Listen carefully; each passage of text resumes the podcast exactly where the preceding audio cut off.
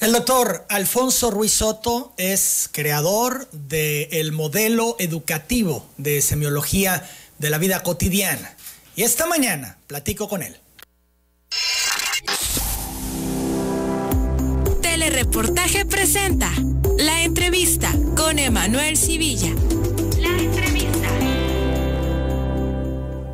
Alfonso, qué gusto poder saludarte y que estés esta mañana en telereportaje. Muy buenos días. Al contrario, encantado de la vida, Emanuel. Es un placer compartir aquí con tu auditorio. Muchas gracias. Gracias. Importante comentarles un poco de la, la, hoja de vida de Alfonso Ruiz Soto. Obtuvo su doctorado en letras en la Universidad de Oxford, Inglaterra, en donde radicó durante 10 años.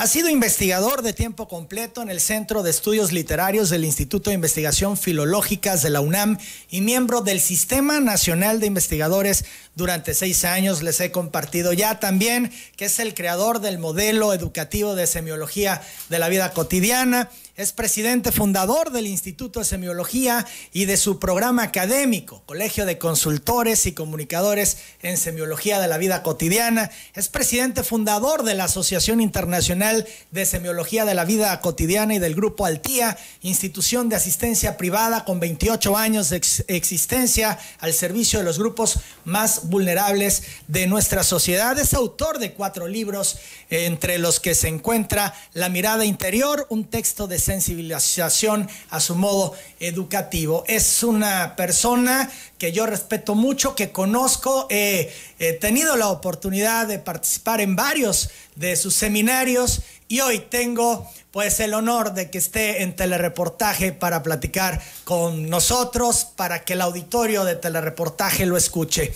Alfonso, un año difícil, este año de la pandemia, ha sido un año de pérdidas se ha perdido la libertad, nos han confinado, se han perdido los trabajos, se han cerrado los negocios, pero también se han perdido eh, la vida de muchas personas. Hoy en Tabasco, en México, por ejemplo, las defunciones que se reportan, 213.597, y bueno, si hablamos en el mundo, el número se dispara. Es un año muy complejo, muy difícil para enfrentar. Así es, mi querido Emanuel. Eh, planteas un, recuento que resulta espectacularmente claro, pero que como todo en la vida está sujeto a un proceso de percepción, a la forma como podemos percibir todas estas experiencias y como podemos ir construyendo un horizonte eh, eh, mucho más promisorio en medio este, de este caos, en medio de estas pérdidas, reflexionar siempre desde la perspectiva de lo que tenemos que aprender a partir de estas experiencias, de lo que podemos contribuir, de la forma como podemos apoyar a los demás, de la manera como tenemos, tenemos que transformar nuestra actitud frente a la vida, frente a las demás personas, frente a nosotros mismos. Cómo percibimos la, la carencia ajena, cómo percibimos nuestra propia experiencia, cómo nos vinculamos, porque se está gestando algo realmente extraordinario, eh, Emanuel que es la transformación de la actitud de la humanidad frente a lo que llamamos el principio de realidad, frente al mundo mismo. Tener una valoración mucho más poderosa, tanto de la vida orgánica como de la vida humana, como de los vínculos afectivos, como de nuestra propia salud, como de actos elementales que damos por sentado. Algo tan básico, tan elemental para la vida como es poder respirar y que tantas personas que se encuentran en este momento eh, eh, en hospitales o recluidos en sus casas, afectados por el COVID y que están seriamente afectados en sus funciones respiratorias y que están luchando entre la vida y la muerte y que están valorando cada respiración. Literalmente hemos ido aprendiendo a valorar la vida hasta lo más esencial, hasta lo más básico. Y esto eh, indudablemente va a reportar una transformación en la actitud de las personas, algo que debemos aprovechar para hacer una transformación de vida, para no volver a lo mismo y que esta nueva realidad de la cual nos hablan y se divulga en todos los medios de comunicación, vamos hacia esta nueva normalidad, que se convierta en una nueva humanidad, en una nueva actitud frente al mundo, frente a la vida, frente a nosotros mismos, la valoración de los afectos de la familia y te digo, la valoración de nuestra salud en sus minucias más extremas, más increíbles. De tal manera que estamos viviendo una gran paradoja. Es un encuentro de luces y sombras que tenemos que saber manejar, conducir para poder dar la vuelta de campana a esta crisis y lograr los resultados más positivos dentro de lo posible. Pero ¿cómo aprovecharlo a como lo enfocas tú? ¿Cómo darle la vuelta de campana? ¿Cómo eh, tener la claridad de poder dar ese paso cuando se está inmerso en el dolor? Cuando se podría estar inmerso en una gran depresión, en la desesperanza, en el desánimo. ¿Cómo poder hacerlo cuando estás en esa situación? Claro, es precisamente en esa situación cuando hay que hacerlo. Precisamente eh, algo que postulamos con el modelo educativo de semiología de la vida cotidiana y que he venido impartiendo a lo largo de los últimos 36 años, es que la actitud de la persona marca la pauta en la calidad de su vida. Siempre es la forma como tú percibes la realidad. Decimos, la realidad es lo que es, pero la vida es lo que significa. Cuando una persona tiene un genuino conocimiento de su propio ser y puede procesar adecuadamente sus pensamientos, sus emociones y sus acciones, y puede coordinar todo esto en perfecta armonía, va a tener una capacidad de respuesta frente a la vida muy distinta, muy diferente, frente a esto que llamamos el, principio de realidad. Es decir, toda persona está inmersa en un principio de realidad. Y en este mismo momento, eh, todo tu auditorio, las personas que están escuchándonos, que están compartiendo con nosotros esta reflexión, se percatan de que cada uno de ellos tiene su propio principio de realidad. Hay personas que en este momento se encuentran perfectamente sanas, en la seguridad de sus hogares y están tranquilos y están bien resguardados. Mientras que hay personas que están viviendo una situación eh, opuesta, eh, se encuentran enfermos o hay algún familiar o pariente enfermo, se encuentran en una situación de de carencia eh, económica, de, angustia porque quizá tuvieron que cerrar la empresa familiar, eh, en, un cuadro y en una, en una perspectiva total y completamente distinta, completamente diferente. Pero independientemente de cuál sea el principio de realidad de cada una de estas personas, es fundamental mantener aquí lo que se llama distancia crítica y poder mantenernos con una clara visión, con la mayor serenidad, con la mayor lucidez posible frente al principio de realidad, para tener un manejo adecuado de este tipo de circunstancias. Porque de otra manera podemos percatarnos de que tenemos eh, carencia o de que tenemos enfermedad y de repente desesperarnos frente a eso, angustiarnos frente a esa situación y entonces estamos duplicando aquí no solo el problema, sino la problemática. Esto es algo muy, muy importante, Manuel. Poder distinguir en la vida de lo que es un problema a lo que es una problemática. Toda persona en el mundo, toda persona en la vida, en cualquier momento, no solo en una pandemia, en cualquier momento de su existencia, tiene que resolver dos aspectos fundamentales. Número uno, los problemas, cualquier tipo de problema que se plantee. Los problemas son situaciones prácticas que requieren de una solución concreta, que puede ser en un momento dado desde un problema trivial, como puede ser una llanta ponchada, se poncha la llanta de un automóvil, es un problema. Pero la problemática es mi actitud frente al problema. Es decir, yo puedo responder frente a esa llanta ponchada en una forma tranquila, armónica, inteligente, simplemente resolviendo el problema. Me aplico a la resolución del problema. ¿Qué tengo que hacer? Cambiar esa llanta, parcharla, eh, resolver la situación si ya no puedo conducir mi vehículo, solicitar un taxi, lo que sea, y resolver el problema. El problema requiere de una acción concreta, eficiente, puntual para ser resuelto. Pero la problemática es mi actitud frente al problema. De tal manera que yo puedo ponerme furioso, eh, insultar, patear la llanta, hacer un coraje enorme porque se ponchó la llanta. Y entonces no solo está la llanta ponchada, sino que está afectando y está alterando mis emociones, está destruyendo la calidad de mi vida. En ese momento, imagínate, me pongo a sufrir porque se ponchó la llanta. tenemos que tener aquí una clara comprensión, no perder la serenidad y no perder la lucidez. Poder distinguir muy bien entre problema y problemática. Con respecto a los problemas, los que sean, de cualquier índole, hay que resolverlos. Por ejemplo, el COVID en sí, en general, es un problema, no es una problemática. El COVID es un problema que requiere de una solución científica, médica y que requiere de todo el apoyo y decisiones de políticas públicas inteligentes para el tratamiento de la pandemia, para todas estas decisiones que se han ido tomando sobre lo que entraña esta, este confinamiento y poder eh, abordar ese confinamiento con políticas inteligentes en una forma gradual, en una forma manejable, porque es absolutamente imposible detener el mundo. No se ha podido detener al extremo eh, a lo largo de toda la pandemia. Cuando dicen, a ver, confinamiento, confinamiento total, universal para todos, entonces que los médicos no salgan de su casa, que las enfermeras no salgan de su casa, que los transportistas no salgan de su casa, y paralizamos el mundo y generamos una hecatombe, una destrucción total.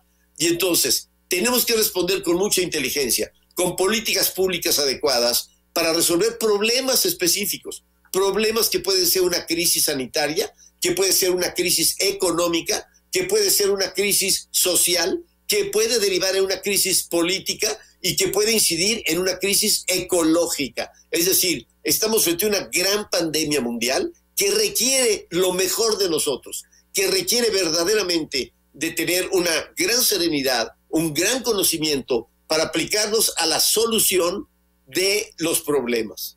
Pero lo que debe ir acompañada de esta lucidez, de esta claridad, de esta serenidad para abordar los problemas y buscar las soluciones más viables, lo más propositivo, lo más adecuado, dadas las circunstancias de cada quien o de cada comunidad o de cada país, es no añadir la problemática. Esto es una dimensión interna, psicológica de cada ser humano. Es cómo construye los procesos de, de significación de tal manera que una persona puede estar en su casa, puede estar eh, bien resguardada, puede estar sana y sin embargo estar viviendo eh, una paranoia tremenda y estar futureando y, proyectando el miedo hacia el futuro y me voy a enfermar y qué va a ocurrir con mis hijos y qué, y qué es lo que va a pasar. Y no está pasando nada, en ese momento no está ocurriendo nada, pero sí estoy viviendo la problemática, estoy añadiendo una actitud negativa una actitud disfuncional frente al problema, que no lo resuelve. No resuelve para nada, a nadie le ayuda en lo más mínimo estar sentado en su casa pensando en el terror de lo que podría estar ocurriendo y de, que no se vaya a morir, de que no se vaya a enfermar, de qué va a ocurrir con sus hijos, porque únicamente esa persona lo que está haciendo es angustiarse, es liberar las hormonas del estrés, es afectar la respuesta de su sistema inmunológico y entonces ser mucho más susceptible a la infección y a la enfermedad. De tal manera que no estoy ayudando en lo más mínimo, pero sobre todo estoy destruyendo la calidad de mi vida. Entonces, aquí es extraordinariamente importante comprender que frente a un problema específico se requiere también el temple, la preparación de la persona, su actitud para decir, a ver, vamos a distinguir problemas de problemáticas y voy a abocarme con serenidad, con inteligencia, a la resolución más eficiente de los problemas que tenga. Vamos a buscar soluciones, no ser parte del problema, no sumarme los problemas y además de que tengo un problema, ya sea una llanta ponchada o ya sea el COVID o ya sea un problema económico, ahora voy a sumar mi angustia, mi desesperación, voy a enfermarme de los nervios, voy a caer en un estado de ansiedad, posiblemente en una depresión y acabo con un tratamiento psiquiátrico y entonces decir, no, no, no, sí, no queremos llegar a ese tipo de extremos.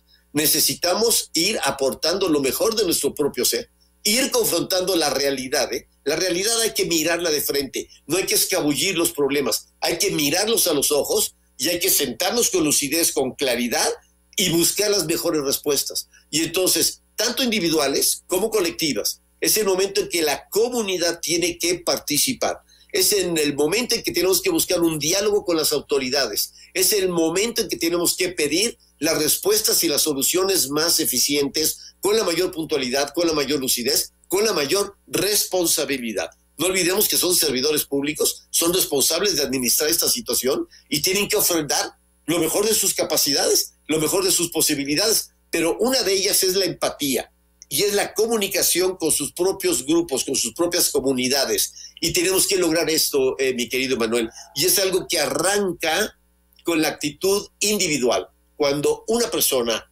ella misma, se responsabiliza del manejo de sus pensamientos, del manejo de sus emociones, del manejo de sus acciones, y a partir de ahí puede ofrecer lo mejor de sí misma a su pareja, a sus hijos, a su familia, a su comunidad, eh, a su país y buscar, buscar soluciones, buscar soluciones y confrontar los problemas con la mayor serenidad posible dentro de lo posible.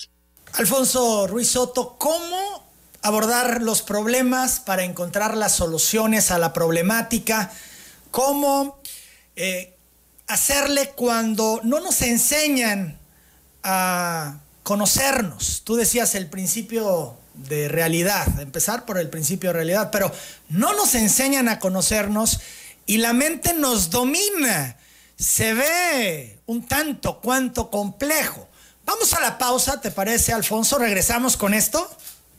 Encantado de la vida, gracias. Es el doctor Alfonso Ruiz Soto. Seguimos en esta plática con el doctor Alfonso Ruiz Soto, es creador del modelo educativo de semiología de la vida cotidiana nos comentabas, Alfonso, antes de la pausa, que debemos de partir del principio de realidad, poner la distancia crítica, enfrentar los problemas para llegar a las soluciones. Esto es la problemática, poder eh, resolverla. Pero yo te cuestionaba que si no es muy complicado cuando no nos enseñan a conocernos, no nos enseñan a detenernos y a pensar las cosas y a valorar las cosas en su justa dimensión. Pero todavía más allá, cuando la mente se apodera de nuestros pensamientos y nos domina, y cuando venimos arrastrando, tal vez desde hace muchos años, cosas que nos pasaron y que por supuesto que inciden y que en los momentos de crisis pues se encuentran el punto para florecer y para hacernos más daño, para hacerse presentes. ¿Qué nos puedes decir, Alfonso? Así es, es correcta tu observación. Y el punto crítico radica en el conocimiento de uno mismo. Y este punto crítico señala una carencia descomunal en el sistema educativo a nivel mundial, ¿eh? no solo en México, a nivel mundial. El sistema educativo a nivel mundial eh, tiene un agujero negro en el centro, algo verdaderamente catastrófico. Las personas eh, en los sistemas educativos tradicionales aprenden muchas cosas y muchas cosas de una, de una gran utilidad. Reciben muchísima información, pero estudian física, química, historia, geografía, etcétera, una serie de temas periféricos a su propio ser y jamás se estudian a sí mismos las personas no acuden, no están presentes en su propio sistema educativo. Hay un gran agujero negro. Y ese agujero negro eres tú. Es decir, es la persona. El único que no ha estado presente en su propio sistema educativo es uno mismo. Vamos a la escuela y aprendemos muchas cosas, pero nunca, nunca en la escuela nos han situado en, eh, en una estructura en donde nosotros podamos estudiarnos a nosotros mismos, es decir, explorarnos y conocernos, conocer realmente cuáles son nuestros potenciales, cuáles son nuestras posibilidades, saber exactamente lo que estás planteando, cómo se maneja el pensamiento, cómo se manejan las emociones, cómo se maneja la sexualidad, cómo se maneja el cuerpo, ¿Cómo puedo apoyar a todo el funcionamiento de mi potencial instintivo, a todas mis funciones biológicas internas? Es decir, ¿de qué manera yo puedo contribuir a que mi ser viva en mayor armonía, en mayor plenitud, con mayor salud y pueda desplegar con mayor eficiencia su creatividad, su respuesta, su calidad de vida? Esta notable ausencia eh, es verdaderamente catastrófica en semiología de la vida cotidiana invertimos la perspectiva y pusimos a la persona al centro de su propio proceso educativo. De tal manera que cuando una persona eh, acude a este modelo educativo de semiología de la vida cotidiana, la persona queda situada frente a sí misma, es decir, como un espejo frente al otro. Y ahí la persona se estudia a sí misma, se conoce a sí misma, descubre sus capacidades y aprende a conducirse frente a la vida. Lo que damos en este modelo es educación para la vida, pero lo marcas muy bien cuando no hemos tenido esa educación, y la inmensa mayoría de las personas, todos los que nos están escuchando, saben que no lo hemos tenido, que nadie le ha explicado exactamente cómo funciona su mente, cómo funciona su potencial racional, de qué manera puede establecer a distancia crítica. ¿Qué es eso de establecer a distancia crítica? ¿Cómo puedo cancelar el juicio? ¿Cómo en el momento en que yo emito un juicio con una carga emocional fuerte, me adhiero al problema, lo empiezo a vivir yo en mí, en carne propia. Y entonces, en lugar de vivir el hecho en sí, vivo el hecho en mí. Y entonces es como si yo trajera toda la pandemia mundial dentro de mí y todo lo que está ocurriendo en otros países o a otras personas está quejando mi psicología, me abruma, no me permite dormir. Eh, eh, entonces ahora estoy padeciendo insomnio y estoy cansado durante el día y tengo pérdida de apetito o genero apetito compulsivo y estoy irritable y estoy susceptible y al rato ya estoy discutiendo con mi pareja, regañando a mis hijos o golpeándolos, haciendo barbaridad y media, porque estoy fuera de mí, estoy ya con una tensión que me ha, me ha sobrepasado, estoy con un estado de ansiedad eh, eh, permanente y, angustiado y preocupado con todo y además frustrado y con corajes porque quizá no estoy de acuerdo con cierto tipo de políticas públicas que se están implementando y siento que, que me privan de mi libertad y que entonces el confinamiento va contra mí o no, o es para cuidarme y para cuidar a los demás y hay una gran confusión y hay una gran irritabilidad y no encuentro una ruta de salida. Y estoy perdido dentro de mi propio escenario interno de conciencia, sin tener un manejo adecuado de mis pensamientos, sin tener un manejo adecuado de mis emociones, sin tener un manejo adecuado de mis acciones y estoy sobrepasado. Entonces estoy viviendo genuinamente una crisis, una gran crisis personal, pero que se origina en el hecho de que yo no me conozco a mí mismo. Hay un aforismo que, manejamos en semiología de la vida cotidiana que dice, el origen de todos nuestros males radica en la ignorancia de nosotros mismos. Este desconocimiento de nuestro propio ser que va generando un sinnúmero no solo de problemas, sino de problemáticas. Y es mis actitudes disfuncionales lo que van destruyendo realmente la calidad de mi vida. Los problemas, el problema en sí, el hecho en sí, no me hace sufrir. Decimos en semiología, los problemas no son para sufrirse, son para resolverse. ¿Qué es lo que me hace sufrir? No el problema, sino la problemática. Es decir, mi actitud frente al problema, la forma como me vinculo yo frente a ese problema, que puede ser real o puede ser ficticio. Yo puedo tener un problema real y tener a una persona que está infectada en casa y decir, bueno, tengo que resolverlo y eso se va a resolver con principios científicos, médicos, con buen cuidado sanitario, cumpliendo, en fin, todas las características y el protocolo de salud que tiene que aplicarse, que lo han aplicado muchísimas personas y han salido adelante. Se han infectado de, del COVID y han salido adelante con cuidados adecuados. Pero si en lugar de resolver el problema, yo lo que hago es quejarme, victimizarme, lamentarlo, angustiarme, pues entonces ni resuelvo el problema y simplemente sumo la problemática y estoy complicando mi vida en extremo. Aquí es donde requerimos de ese conocimiento fundamental, básico, extraordinario de nuestro propio ser, para poder tener lo que llamamos capacidad de respuesta frente al principio de realidad.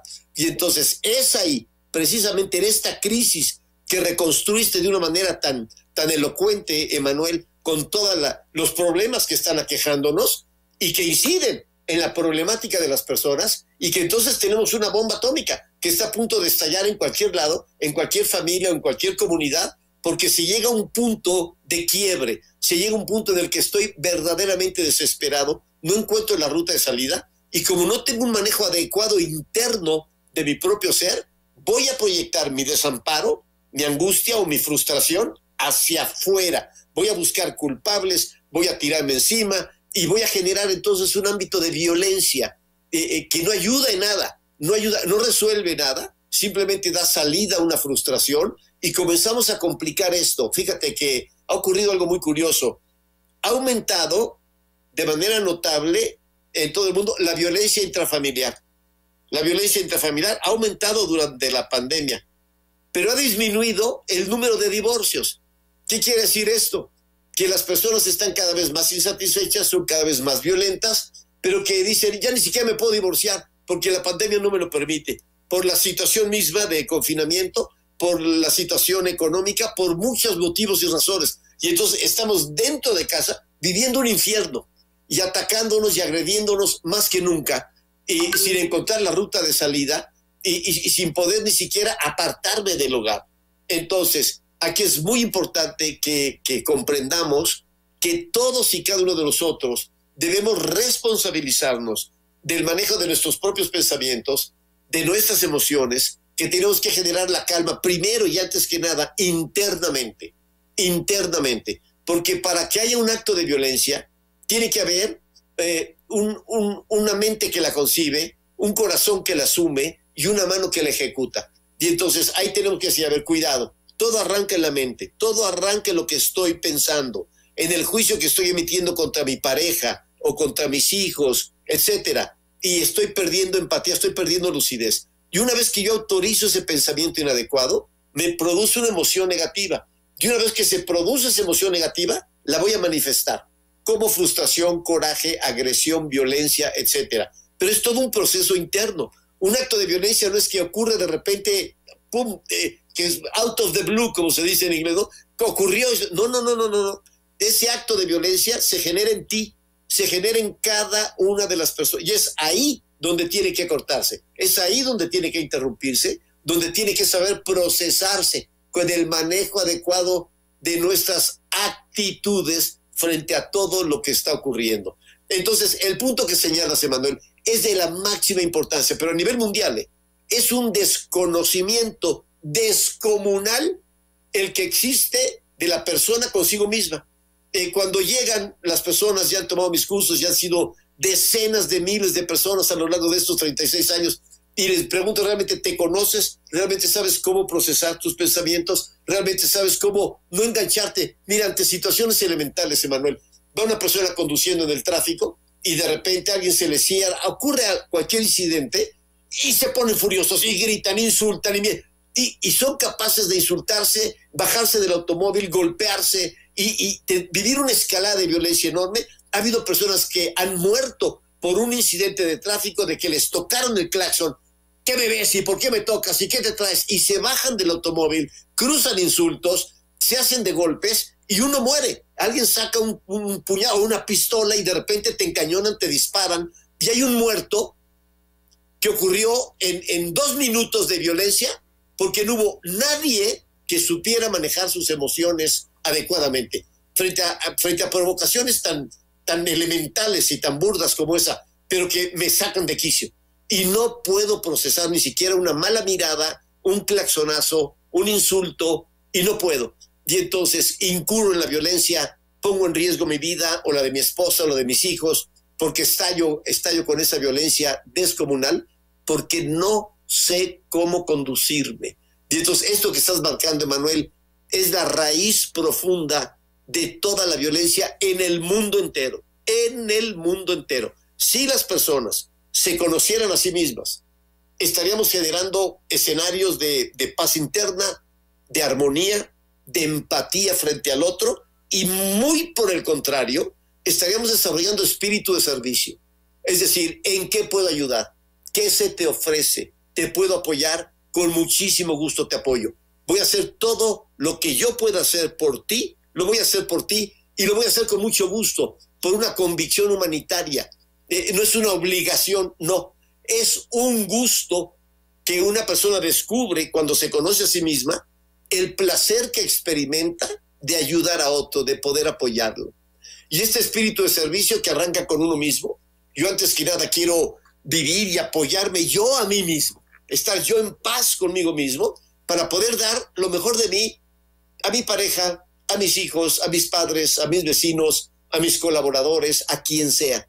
Y se genera un ámbito de armonía muy importante para fortalecer el tejido social, porque es lo que se está quebrando en el mundo, se quiebra el tejido social, entonces las sociedades se polarizan y entonces hay cruce de navajas y hay agresiones por todos lados y es un desquiciamiento enorme. Pero todo esto parte de la ignorancia de nosotros mismos. Es que no nos conocemos realmente y en consecuencia no podemos conducirnos frente a la vida y mucho menos en una situación problemática. Todavía cuando las cosas van más o menos bien o van espléndidamente bien, hombre, pues qué fácil estar bien y sentirse bien con esas circunstancias. Pero cuando surge un problema, cuando surge una carencia, cuando viene una agresión, ahí, ahí es cuando tienes que sacar lo mejor de tu propio ser. Por eso, esta pandemia, en el fondo, es una gran noticia para la humanidad, porque esta pandemia, estoy convencido, está generando el brote y el desarrollo de una nueva toma de conciencia a nivel mundial que puede generar el gran cambio que estamos esperando en la humanidad y en el mundo entero. La gran humanidad con la que estamos soñando, ojalá se produzca a partir de la respuesta frente a esta pandemia mundial. El reto, el reto sin duda es el eh, controlar nuestros pensamientos, el gobernarlos y que no nos gobiernen, ¿no? Y aprovechar este momento de pandemia como una sacudida para volver al origen y en reencontrarnos o tal vez encontrarnos por primera vez, ¿no? Para quienes no, eh, pues nunca se han detenido a revisar estos procesos, Alfonso.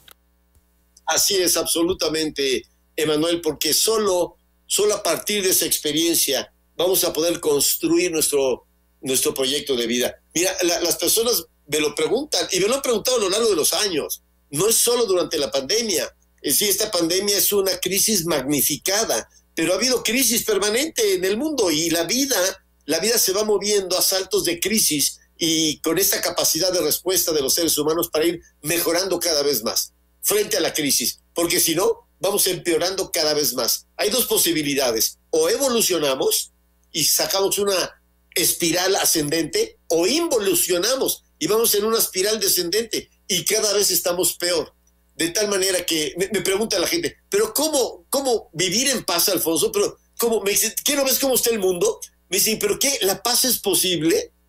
Y les digo, no solo es posible, es indispensable, porque la paz es la emoción fundamental a partir de la cual se construye un proyecto de vida. Una persona puede tenerlo todo en la vida, puede tener éxito, poder, dinero, puede tenerlo todo, pero si esa persona ha perdido la paz, lo ha perdido todo, porque no puede disfrutar ni del éxito, ni del poder, ni del dinero. La paz es la emoción fundamental a partir de la cual construimos un proyecto de vida. Antes que nada, lo que aprendemos es cómo ponerme en paz, cómo puedo estar en paz conmigo mismo, porque a partir de esa paz, entonces puedo prodigar lo mejor de mí, estoy más lúcido, soy más sensible, eh, más receptivo, soy una eh, persona con mejor humor, con mayor alegría, puedo disfrutar de los pequeños momentos de mi vida cotidiana, puedo gozarlos. Pero cuando he perdido la paz, puedo estar en medio de un, de un palacio, de una mansión, puedo estar en un, en un yate fabuloso, en medio de un, de un crucero, y puedo estar partido por el eje desesperado con una angustia tremenda, con una culpabilidad enorme, con un gran resentimiento, y no puedo disfrutar nada a mi alrededor.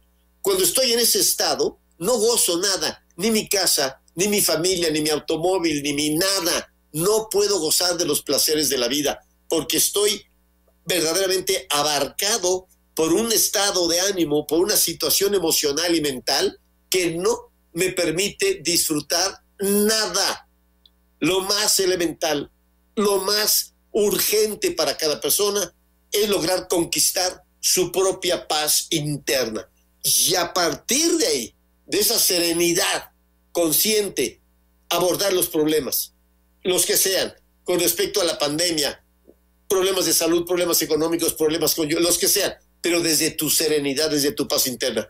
Nunca reacciones hacia nada si no estás en paz, porque tu reacción va a ser negativa, va a ser una agresión. Puedes insultar a alguien y romper una relación con un insulto y de repente nos pasamos de la raya. Eh, o, con, o, con, un gesto de agresión, o con una bofetada, o con un algo.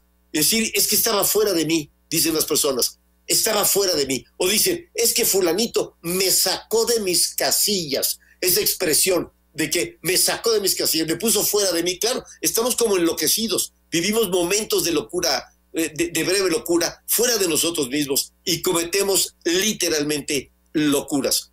¿Qué queremos? Recobrar la lucidez, recobrar la autonomía de gestión, la paz interna es fundamental. Son las 8 de la mañana, 40 minutos. Alfonso Ruiz Soto, vamos a hablar de los fallecimientos, cómo nos han marcado. Hemos perdido familiares, amigos muy queridos y esto nos ha lastimado, nos ha dejado una profunda huella. ¿Cómo lidiar con ello? Vamos a la pausa, regresamos, seguimos platicando con el doctor Alfonso Ruiz Soto. La pandemia nos confronta con la muerte, el miedo a morir pero también el fallecimiento de nuestros seres queridos, de familiares, de amigos. Y por la forma en que se da a la distancia, sin poder despedirnos de ellos, deja una profunda huella imborrable en nuestro corazón, en nuestro ser. Alfonso Ruiz Soto, ¿cómo abordar este asunto de la muerte? Bien, es un eh, asunto de la máxima importancia y de la máxima trascendencia, especialmente cuando incide en vínculos afectivos con los cuales tenemos una profunda resonancia significativa y un vínculo de cohesión extremo y de pronto eh, se produce la pérdida de ese vínculo, de tal manera que esto genera una crisis mayúscula. Aquí es muy importante comprender que toda crisis pero especialmente estas crisis extremas con la pérdida de afectos profundamente significativos, genera una crisis en el autoconcepto. Esto es muy importante comprenderlo. Es decir, las personas se sienten no solo heridas, vulneradas, sino que se sienten desamparadas. Hay la sensación de que me falta una parte de mí, algo que formaba parte de mí, y que, y que ha fallecido, que ya no forma parte de mí, y entonces siento ese, siento ese vacío, siento esa angustia existencial, siento ese desamparo. Especialmente cuando la muerte incide en un factor que, que revela parte de nuestro gran desconocimiento, que es la huella de abandono. Esta huella de abandono que se forma en, en toda persona desde la infancia profunda, en el momento del parto y los primeros tres años de vida, se va gestando esta, esta huella de abandono de una manera muy importante hasta los primeros siete años de vida, la infancia media, y llega hasta la adolescencia.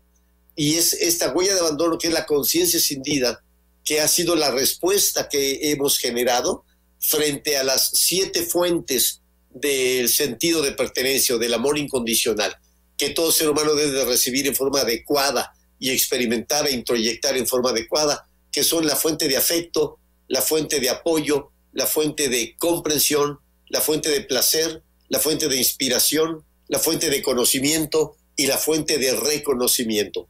Cuando una persona recibe estas siete fuentes, eh, eh, su huella de, abandono queda amortiguada de una manera significativa.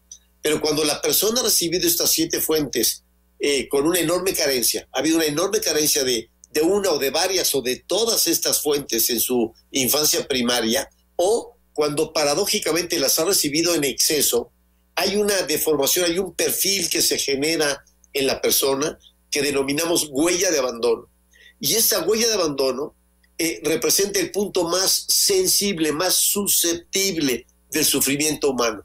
De tal manera que cuando se lleva a cabo una pérdida que incide en mi huella de abandono, el sufrimiento es realmente extraordinario. En personas que han trascendido o que han logrado manejar y salir adelante de su propia huella de abandono a lo largo de todo su proceso evolutivo como persona, en la integración de persona, el manejo de estas crisis es de una manera mucho más adecuada, es de una manera mucho más sensible, tolerable y, pueden trascenderla y manejarla en una mejor forma, con mayor armonía, con mayor plenitud. Pero cuando pega, cuando la pérdida de una pareja, de un hijo, de un padre, de un hermano, pega en nuestra huella de abandono, porque estábamos llenando nuestro propio vacío interno con alguien más y nos adherimos y nos apegamos a esa persona, la pérdida es enorme, es extraordinaria. Aquí de nueva cuenta, Manuel, nos topamos con un problema educativo, porque también una persona en su proceso de desarrollo de conciencia, a través de un sistema educativo adecuado, nos preparamos para reconciliarnos con la muerte, no solo con la muerte de alguien más, sino con nuestra propia muerte. Comprender que la muerte es connatural a la vida, que es un proceso connatural, que vida y muerte van ocurriendo simultáneamente. Es esta gran paradoja. Cada día que vivimos es un día más de vida y simultáneamente un día menos de vida. Vamos restándole a los días que nos quedan de vida y vamos sumándole a los días que hemos vivido. Y sumamos y restamos al mismo tiempo. Vida y muerte coexisten a cada momento de nuestra existencia hasta que llega un punto final y vivimos esta experiencia que llamamos la experiencia de última frontera. Frente a esta pérdida es absolutamente crucial poder vivir un duelo, pero poder vivir este duelo con, con toda la, la, profundidad, con toda la plenitud, porque las personas logran a través del proceso de duelo encontrar la ruta de salida. Esto es muy importante que se comprenda, porque hay personas que sienten que frente a esta pérdida contundente, categórica de, de, una persona amada, porque la muerte tiene esa contundencia total, eh, que, es, eh, que es irreversible, que es un acto eh, definitivo y que, y que ya ocurrió de una vez y para siempre, la persona ha muerto y entonces frente a este hecho contundente, la mente se resiste, se resiste a, a vivirlo, aceptarlo y va generando eh, un duelo postergado, lo que se llama el duelo postergado. Y entonces las personas comienzan a preguntarse, ¿por qué? ¿Por qué ocurrió? ¿Por qué a mí? Yo tanto que amaba a mi hijo, a mi pareja, y le he perdido, ¿por qué a mí? Etcétera. Entran en una crisis, incluso en una crisis religiosa, metafísica, le reprochan a Dios la muerte de este ser amado, ¿por qué me haces esto? ¿Por qué me castigas? Y empiezan a complicarse con una serie de emociones que en el fondo son emociones periféricas a la propia muerte y a la propia pérdida. Y son formas en que la persona no afronta el proceso de duelo, lo va postergando. Es algo tremendamente importante comprender que, eh, se requiere de un apoyo profesional, de un apoyo tanatológico, este estudio sobre el procesamiento del buen morir, que forma parte de, del conocimiento de uno mismo, que forma parte de la cultura. Decimos en semiología de la vida cotidiana, aquel que no se reconcilia con la muerte, jamás se reconcilia con la vida, porque vida y muerte son connaturales. Necesitamos comprender esta unidad, este binomio, esta diada fundamental, la vida y la muerte, para poder vivir en paz. Porque si no, el temor a la muerte, que esto puede ocurrir no solo durante la pandemia, a lo largo de la vida de cualquier persona, es sin pandemia ni nada, de repente es el, el temor a la muerte, a la muerte de uno mismo, a la muerte de sus seres amados, de sus seres queridos, y, no estamos reconciliados con esa idea de la muerte. De tal manera que la sombra de la muerte está oscureciendo siempre, continuamente, nuestra vida cotidiana y nuestros mayores placeres y el gozo de estar habitando el momento presente se ve ensombrecido por el miedo a futuro de la muerte, de tal manera que la persona se convierte en experta en destruir su propia vida y su propia realización frente a esta pérdida. Aquí es algo muy importante, Emanuel, recomendar a las personas que consideren que no pueden procesar adecuadamente la aceptación de la muerte de un ser querido, buscar apoyo profesional. Esto es muy importante, porque las personas piensan, a partir de esta pérdida, mi vida está deshecha. Dicen, me destruyó la muerte de mi hijo, me, hizo pedazos. Nunca me imaginé que se iba a experimentar esto. Ya mi vida no tiene sentido. Yo ya, ya no vuelvo a ser feliz. Personas que me han dicho, no, desde que murió mi hermano, mi papá no volvió a sonreír. Pasó 30 años de duelo. Imagínate esto, 30 años de duelo. Bueno, todo esto es producto también del desconocimiento de uno mismo. El proceso de duelo hay que vivirlo, pero es un proceso que puede tener un tiempo reducido, muy reducido, se vive de manera muy intensa y hay unos pasos fundamentales que menciono rápidamente. Para el proceso de duelo, antes que nada, tiene que haber aceptación del principio de realidad. Mientras una persona no tiene una aceptación clara, contundente de este hecho, jamás abre el proceso de duelo. La pregunta ¿por qué? ¿Por qué me ocurrió? ¿Por qué? Es una forma sutil de ir postergando el duelo. No vivo el proceso de duelo. Y puedo pasarme 20 años preguntándome, ¿por qué murió mi hijo? ¿Por qué murió mi hija? ¿Por qué murió mi padre o mi hermano o mi pareja? ¿Por qué? ¿Por qué? ¿Por qué? Y postergo el duelo. No, no, no. No va a ser el por qué, sino finalmente el para qué. Dar un sentido a esa muerte. Pero lo primero que tengo que hacer es aceptar que ya murió. Ya murió. La aceptación total y plena del principio de realidad es el primer paso. Si no se da ese primer paso, no se abre el proceso de duelo. Por eso nosotros conocemos incluso imágenes legendarias de, de pueblos que, que asumen un luto tremendo por la muerte de una persona muy significativa del pueblo y viven de luto. De repente un pueblo completo viviendo de luto y, creen que ese luto es erigir un monumento a la persona que aman y, y, que están brindando de esta manera una forma de ofrenda amorosa a ese ser que aman. Y entonces sacrifican su propia vida, su felicidad, creyendo ser ese monumento al amor cuando es un monumento a la tristeza, a la desesperación, a la pérdida, al vacío. No, el mayor testimonio de amor a un, a un ser que hemos perdido es decirle, te brindo mi propia felicidad, como, como, como, honor, como homenaje a tu propia vida y a lo que te amo. Voy a vivir mi proceso de duelo, pero desde luego que lo que te ofrezco es mi propia felicidad. Personas que me dicen, es que eh, eh, eh, murió mi padre y estoy desesperado. Digo, si tu padre pudiera hablar contigo, ¿qué crees que te diría? Mijito, deja de sufrir, por favor. Aprovecha la vida, vívela, gózala. Tus días están contados, como los de todas las personas. Goza el momento presente, vívelo, vívelo ya, por favor. Deja de estar sufriendo, de estar lamentando, de hacer una víctima. Lo primero, el primer paso es aceptación del principio de realidad. Muy bien. Una vez que lo he aceptado, siguiente paso, muy importante, contacto con la emoción.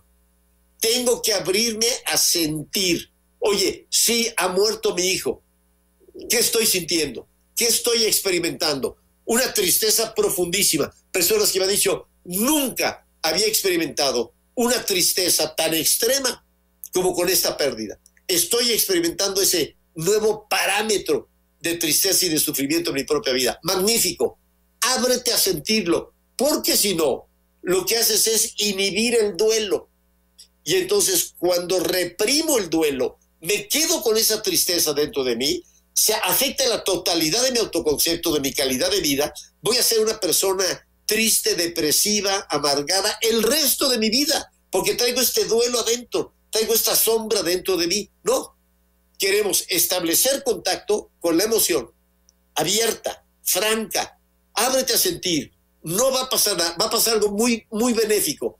Estableces contacto con la emoción y entonces puedes expresarla. El tercer paso, expresión de la emoción. Sácalo, hay que sacarlo. Es el momento de llorar, es el momento de gritar. Miren, hay las personas cuando están en duelo se contraen, se reprimen, eh, se, achican. Y les digo, no, no, no, no, salte a, campo, a, caminar, a gritar si quieres en el campo, a, vociferar la pérdida. Dale oportunidad a tu cuerpo de que se exprese, de sacarlo todo. Porque es el equivalente, Emanuel, a un vómito emocional. Es como si la persona hubiese eh, comido algo que le está afectando muchísimo. Es decir, estoy viviendo una experiencia que no puedo digerir, no la puedo digerir. Y entonces comí algo que me está enfermando. Muy bien, ¿qué hay que hacer? Hay que sacarlo. Y entonces la persona en el desahogo expresa con llanto, con grito, es como un vómito emocional.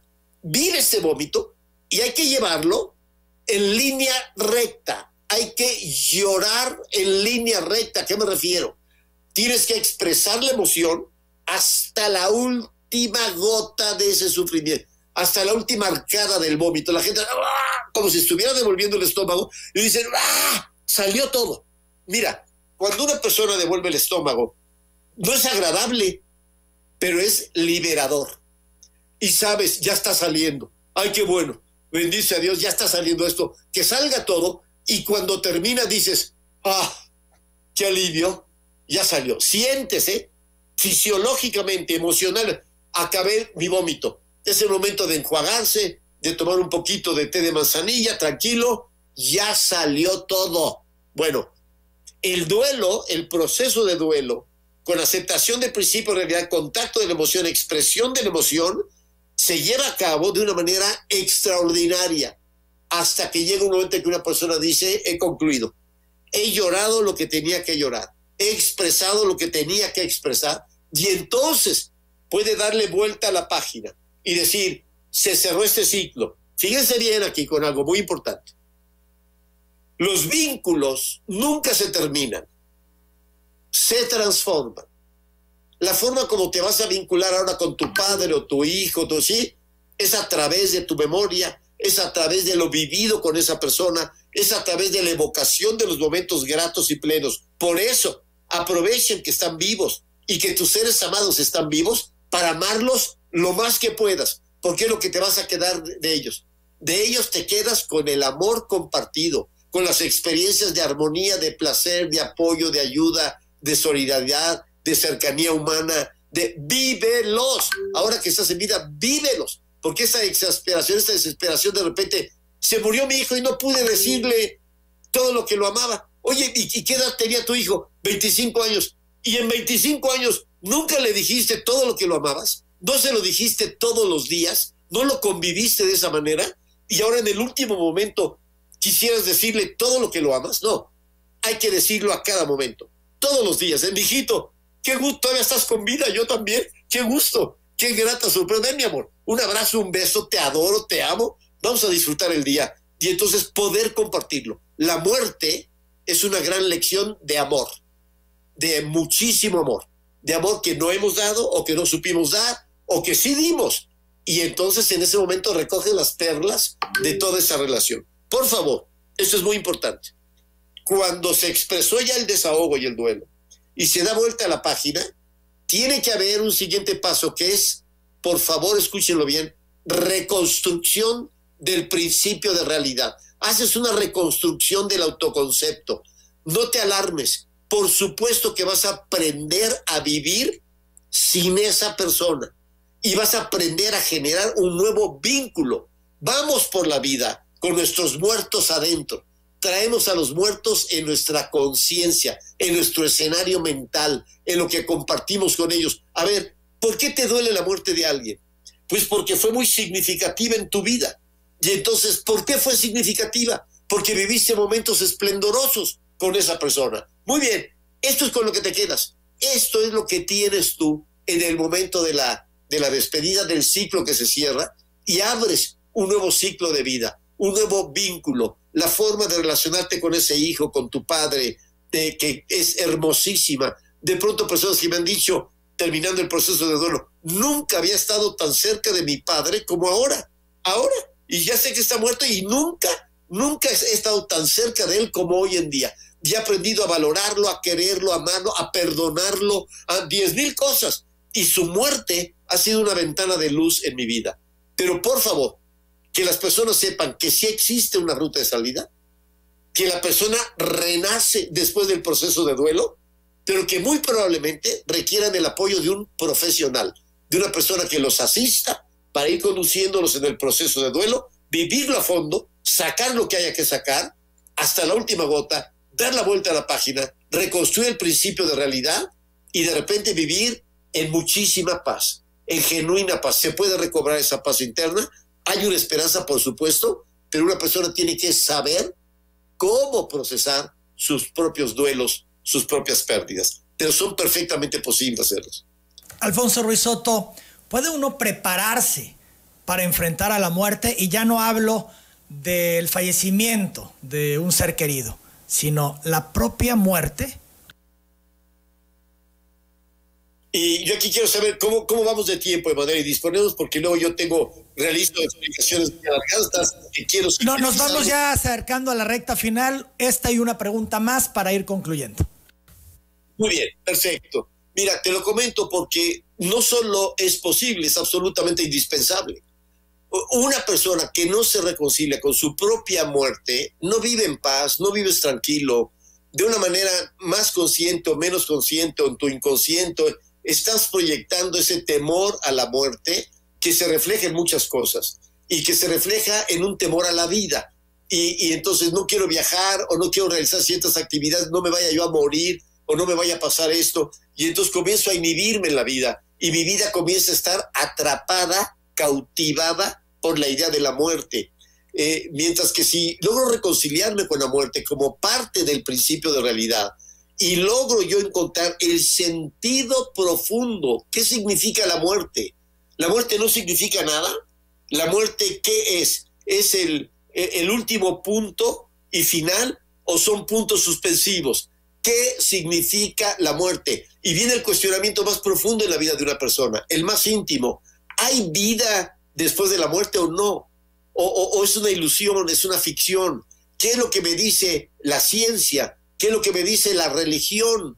¿Qué es lo que me dice la filosofía con respecto al sentido y a la significación de la muerte? Pero sobre todo, una vez que estoy documentado, que he reflexionado sobre el tema, ¿qué digo yo con relación a mi propia muerte y al sentido de la muerte y al sentido de la existencia? Es una pregunta fascinante, absolutamente fascinante, que toda persona tiene que resolver, porque tenemos una convicción total. Aquí estamos, hoy por hoy existo, aquí estoy. Y otra convicción total, algún día voy a dejar de estar. Y entonces tengo esas dos certezas, hoy existo y mañana no sé. Es decir, algún día llegará mi muerte. Es también un dato, bueno, inequívoco, incontrastable. Bien, sería absurdo no prepararse frente a algo que sé que voy a vivir, que voy a confrontar, de muy distintas formas y maneras. De tal manera que una persona tiene que profundizar dentro del conocimiento de uno mismo en lo que es la muerte. Mira, a lo largo de, de todo el modelo educativo de semiología de la vida cotidiana, son una serie de cursos. Pero hay un curso, el curso 8, es semiología de la muerte. Es decir, dedicamos todo un curso a comprender el sentido de la muerte, qué significa la muerte, qué significa la muerte de los demás en mi propia vida, cómo se vive el proceso de duelo. El proceso de duelo suele vivirlo de una manera eh, muy simple y no se comprende que el proceso de duelo abarca todas las pérdidas, no es nada más la muerte de una persona, puede ser la muerte de una empresa, puede ser la muerte eh, de, una parte de tu cuerpo, te cortan una mano, eh, puede ser la pérdida de una mascota, puede ser cualquier tipo de pérdida significativa, requiere de un proceso de duelo. Y entonces estudiamos cinco tipos de duelos diferentes, porque no es lo mismo que se muera eh, tu hermano o tu padre, ¿sí? A que se muera una mascota o a que se muera, a perder algo, eh, un objeto muy querido, o, y las personas dicen, ah, total, se me perdió, ay, qué lástima. Y andamos por la vida con muchos procesos de duelo abiertos, duelos no concluidos, porque ni siquiera estamos conscientes de la pérdida que estamos teniendo y de lo que significa en nosotros.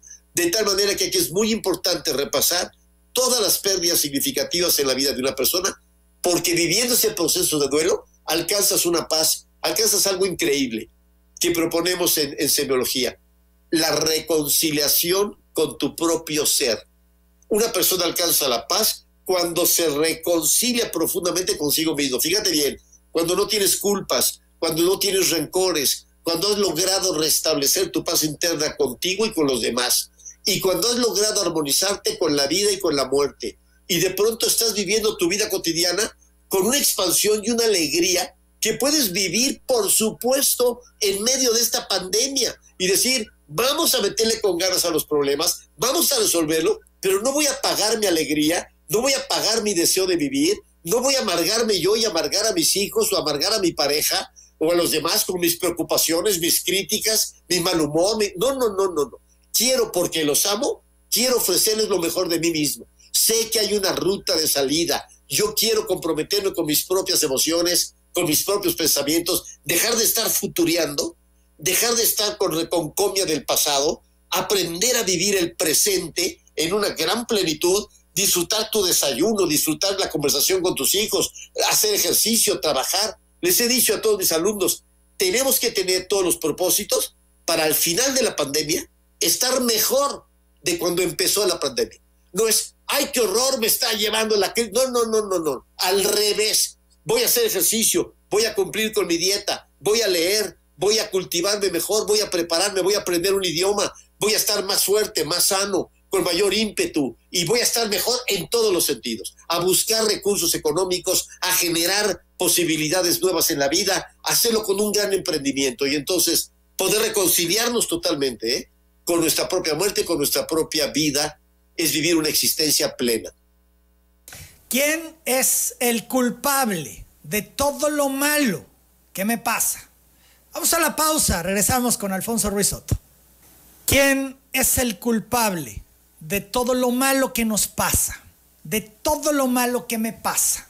Dios, un ser superior, los demás, yo soy culpable.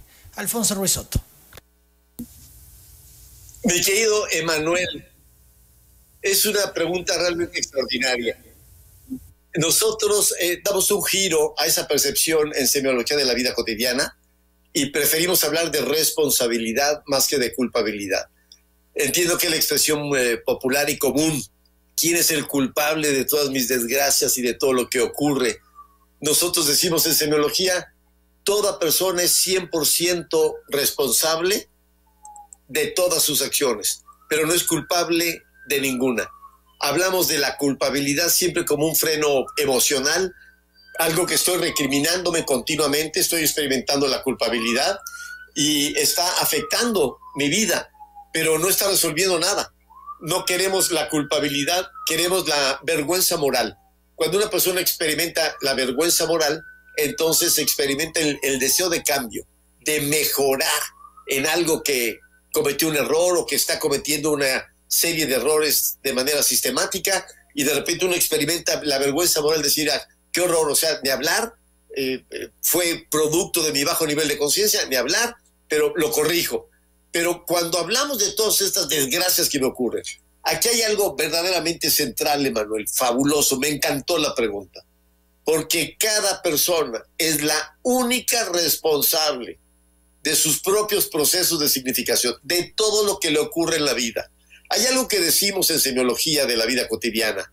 La realidad es lo que es, es el principio de realidad. La realidad es lo que es, pero la vida es lo que significa.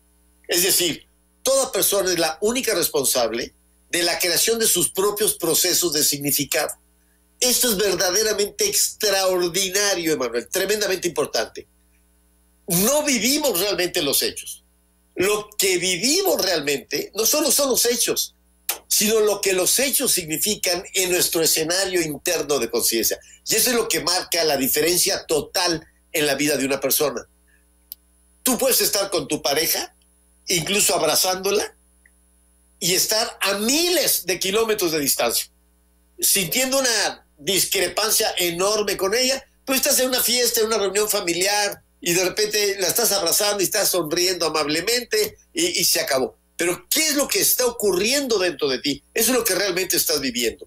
Por eso le decimos a, a las personas, les comento en los cursos, eh, un beso nunca es un beso, siempre son dos besos. Cuando hay una pareja que se está abrazando con mucho amor y se besa, bueno, e, ese no es un beso, son dos besos, lo que está experimentando uno y lo que está experimentando el otro. Y uno puede estar experimentando un transporte amoroso increíble y cierra los ojos y se transporta en ese beso, y el otro puede estar mirando el reloj por atrás del cuello diciendo, ay, tengo prisa, ya me voy, ahora ya Y de repente estar viviendo dos cosas completamente diferentes. Uno está viviendo un acto de amor ya, ya al otro le está dando asco ese beso, en fin, cada quien vive su propia experiencia. La realidad es una, pero la percepción de la realidad es infinita. Cada persona está construyendo su propio escenario interno de significación, con todo. Cuando tú hablas con la familia y, les preguntas a cinco o seis, ¿qué les pareció la cena de Año Nuevo? ¿O qué les pareció el, cumpleaños de fulanito? Cada quien lo vivió desde su propia perspectiva Cada quien tiene su propia interpretación, su propia visión, y uno lo disfrutaron y otros lo lamentaron. De tal manera que cada persona está construyendo su propio universo de significación y eso es lo que estás viviendo. La pandemia no es una, cada quien está viviendo su propia pandemia, cada quien, ¿eh? al interior de la familia, de la pareja, ya no digamos una nación, un país. Unos ven el confinamiento como una reclusión a la libertad, qué horror, perdí. Otros están diciendo, lo mejor que me ha pasado en la vida es este confinamiento, me fui al, centro de mi propio ser, pude aislarme de muchas cosas, he podido reflexionar sobre la vida, soy otra persona, ha sido increíble, cobré conciencia del amor que le tengo a mi mujer, a mis hijos, no convivía con ellos, no había estado presente, estaba yo trabajando todo el tiempo como loco. El mayor regalo que me ha dado la pandemia es que recobré a mi familia, recobré mi intimidad, en fin. Cada quien está viviendo su propia pandemia, cada quien está viviendo su propio confinamiento, pero no solo en la pandemia, ¿eh? a lo largo de toda tu vida, Emanuel, cada día de tu existencia y cada momento, tú has vivido en tu intimidad algo que solo tú sabes es cuando hablamos de este escenario interno de conciencia en las personas, donde están pensamientos, emociones, procesos, sensaciones, acciones, todo que ocurre dentro de ti y que el único que lo conoce eres tú. Y tú, ahí, tú construyes los procesos de significación. Ahí construyes qué significa tu vínculo con tu esposa, qué significa tu vínculo con cada uno de tus hijos, no solo con todos. Amo a todos mis hijos, sí, pero amas a cada uno de manera distinta, de manera diferente, y solo tú sabes cómo vas eh, eh, administrando estos afectos, estos amores, experimentando estos vínculos. ¿Qué significa para ti tu trabajo? ¿Lo amas o no? ¿Estás en ejercicio de tu vocación o no? ¿Qué significa la totalidad de tu vida para ti? ¿Qué significa tu salud? ¿Qué significa el dinero? ¿Qué significa para ti la sexualidad? ¿Qué significa para ti la espiritualidad? ¿Qué significa la vida para ti? Eres tú el que está construyendo este universo dentro de ti. Y lo estás construyendo momento a momento. La semiología nos dice, hay tres pasos fundamentales en la vida de toda persona. Toda persona está continuamente percibiendo signos, percibo signos. Primer paso. Segundo paso, proceso signos. Tercer paso, proyecto signos. Con esos tres pasos se hace todo lo que pasa en la vida. Una persona está percibiendo signos de día y de noche. Incluso dormidos estamos percibiendo signos. Lo que estamos soñando, la temperatura del cuarto, movimiento, mil cosas. No es que estamos dormidos y ya no percibo signos, no. Los signos se perciben de manera incesante, de noche y de día. Muy bien. Ahora, ¿qué haces con los signos que percibes? ¿Qué haces cuando una persona te saluda o te insulta o te comenta algo o cuando lees un libro o ves una película, estás recibiendo signos. ¿Cómo los estás procesando? Porque en esta elaboración de los signos consiste la orquestación de la significación en tu propia intimidad. Y dependiendo de lo que tú hayas creado dentro de ti, es lo que proyectas a los demás. De tal manera que una persona puede recibir un regalo, imagínate, tu cumpleaños, te dan un regalo. Una persona puede sentir una ofensa por ese Mira lo que me regaló. Qué porquería. Qué tacaño mi compadre. Tanto que lo he apoyado. Mira la porquería que me da de regalo. ¿Qué se cree este barba? Y te ofendes por el regalo. Otra persona con ese mismo regalo dice, gracias. Qué bárbaro, compadre. Te acordaste de mí. Tuviste este detalle. Te lo agradezco. Dame un abrazo. Ven acá. Y... Es el mismo regalo, ¿eh? El mismo regalo. ¿Cómo lo perciben las personas? ¿Qué significado construyen a partir de ahí? Bueno, te ocurre con todo, con la fruta que estás probando, con la, llamada telefónica que estás realizando, con, con el abrazo que estás dando, con todo en la vida. Obsérvenlo. Todo lo que estoy experimentando es percibir signos, estoy procesándolos. ¿Cómo los estoy procesando? ¿Realmente qué, qué significado estoy creando? Porque a partir de ahí es lo que voy a compartir con los demás. Y entonces es lo que le voy a dar a mis hijos, a mi pareja, a mis socios, a mis vecinos, a todo lo que está ocurriendo dentro de mí y que estoy proyectando. Pero entonces aquí viene la creación de los procesos de significación, Emanuel. Por eso, el único responsable de todo lo que me ocurre soy yo. porque una misma persona puede estar viviendo un cáncer y acompañado a muchas personas en enfermedades terminales a lo largo de estos 36 años de consulta. Y muchísimas personas que han dicho, lo mejor que me ha ocurrido en la vida es que me diera cáncer. Cobré conciencia de tantas cosas, me sensibilicé, recobré el sentido de mi vida, diez mil cosas. En lugar de estar lamentando ese cáncer, dijeron, wow, qué experiencia muy fuerte. Reclamó de mí lo mejor, pero soy otra persona, soy una persona renacida. Incluso las personas que han muerto en ese cáncer y que me han dicho, esta etapa de mi vida y esta experiencia no la cambio por nada. Logré una percepción de mi espiritualidad como nunca antes en la vida. Descubrí el sentido de la existencia. Logré reconciliarme con todos y despedirme de la vida en perfecta paz y armonía gracias al cáncer.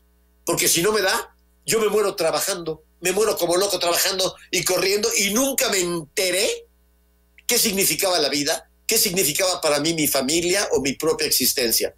Este cáncer fue un gran regalo de la vida. En fin, el cáncer es cáncer, punto. ¿Quién lo vive? ¿Cómo lo vive? ¿Qué es lo que significa para ti? Eso es lo que marca la diferencia. Entonces, por eso, este conocimiento de uno mismo es, es fundamental para tener una mayor capacidad de respuesta frente al principio de realidad, frente a lo que me pase, hacerlo con la mayor lucidez, con el mayor amor, en la mayor paz posible. Más claro, imposible, Alfonso. Risotto. Son las 9 de la mañana, 26 minutos. Concluyes un ciclo rápidamente. Cuéntanos de ello.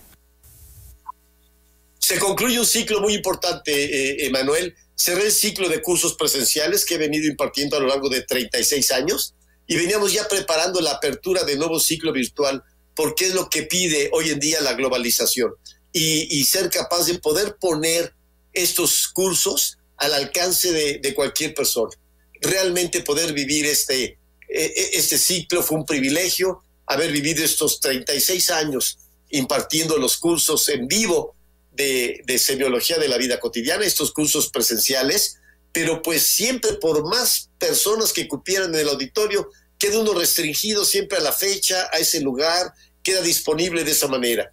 Y además, pues algún día yo también ya no voy a estar aquí. Yo tenía que dejar preparado esto que considero, mira, han sido más de 40 años de investigación en estos temas y entonces poder ofrecérselos a las personas, poder obsequiarlo. Ahorita que estamos viendo estas imágenes me emociona ver todo lo que compartimos siempre en, en los auditorios, en el escenario, las personas eh, buscando el conocimiento de sí mismos y encontrar esta ruta de salida, pues no tengo más que mi más profundo agradecimiento. Pero ahora todos estos cursos quedaron en línea, están en semiología.online, estos cursos están en línea y son accesibles para cualquier persona que pueden verlos en sus teléfonos, en sus tablets, en sus computadoras y es algo hermosísimo poder compartir todo este conocimiento, a volverlo accesible a todas las personas y además hoy más que nunca durante la pandemia ofrecimos un, un descuento descomunal, tratar de volver estos cursos accesibles a, a cualquier persona porque sabemos que ya hay un punto clave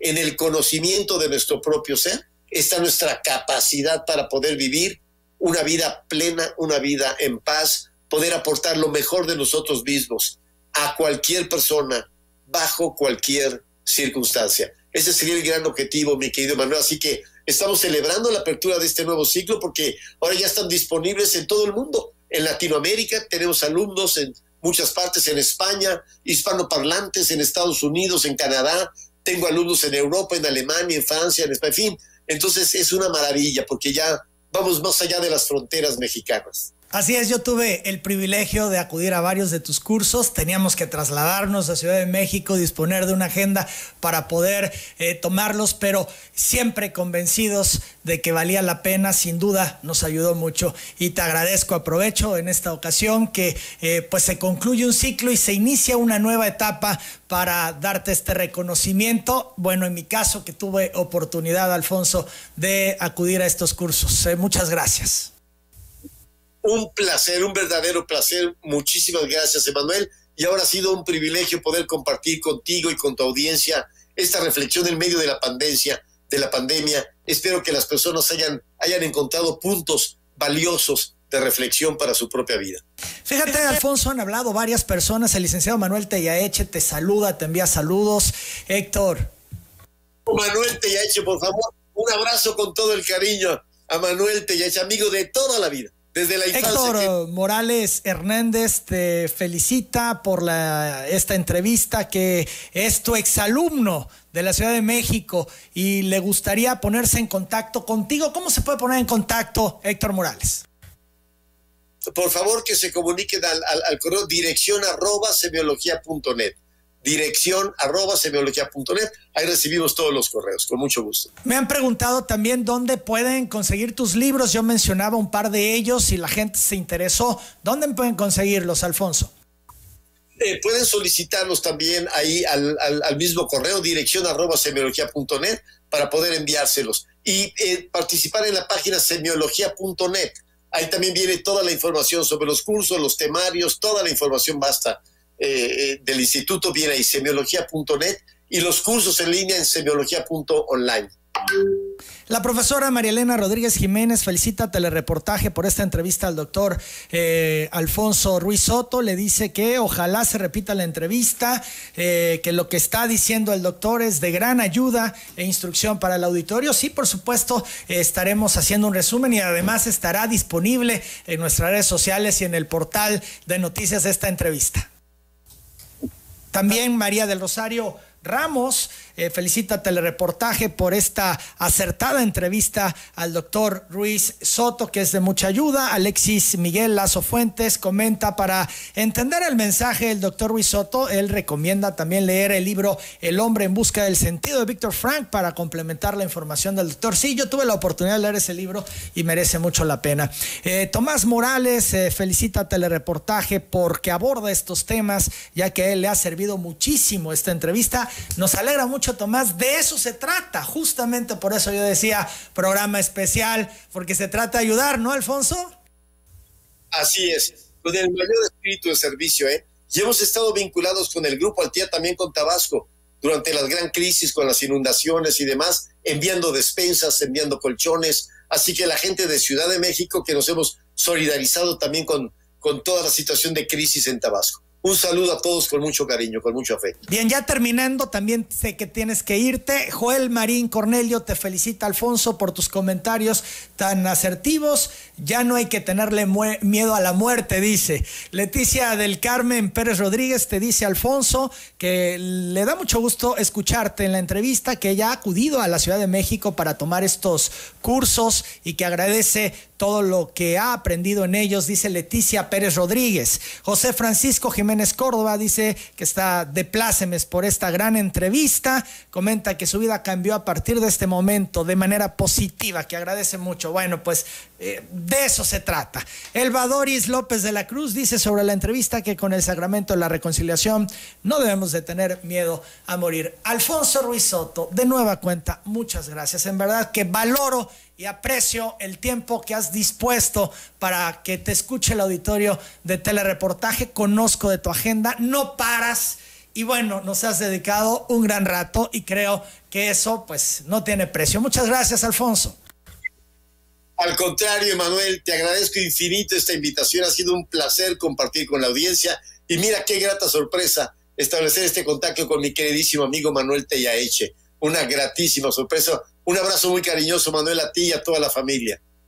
Gracias, Alfonso, de nueva cuenta. ¿eh? Un fuerte abrazo y lo mejor en esta nueva etapa. Muchísimas gracias, un saludo cordial a toda tu audiencia. Me encantó la participación, el entusiasmo que genera esto lo celebro de corazón. Te agradezco infinito, Emanuel, la invitación, un privilegio estar aquí en tu espacio. Muchas gracias.